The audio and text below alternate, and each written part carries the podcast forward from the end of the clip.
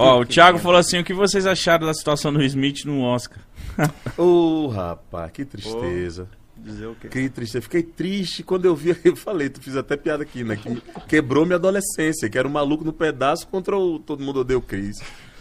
Tristeza, Tristeza, danada. né? É. Bom, eu fiquei assim.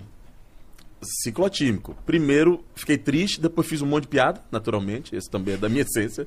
Fiz todo tipo de piada, que não, não vou fazer aqui pra não ser cancelado, né? Mas fiz um monte de piada. E depois, rapaz, aí vai pra esse lado que eu tenho também aqui, que é pensar no nosso lugar de homem, né? Nossa masculinidade.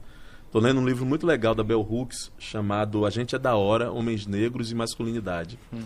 Quando aconteceu aquela cena, que pra mim foi chocante, eu pensei assim, como é que a gente demonstra que a gente é homem? Né? Primeira coisa. Segundo, onde é que tá a nossa é, nossa incapacidade de ter limite, porque se trata de limite, ali, né?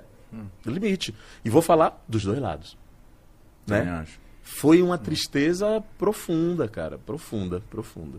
Mas ele se desculpou depois e tal. Mas é uma cena Será que, ele vai, tipo, vai perder o. E posso dizer, eu, eu, eu disse assim, rapaz, eu podia viver isso. Eu podia viver. O que é que aciona isso numa pessoa, irmão?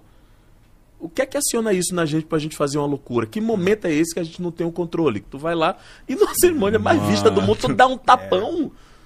Eu fiquei me vendo dando tapa no L Penha. Eu falei, gente, no Yuri, Marçal, meu amigo, meu irmão, subi, dá um tapa no Yuri. No Kikito, né? Cara, des É desesperador. É, não tem como não pensar sobre isso. Não É tem como foda. pensar sobre isso.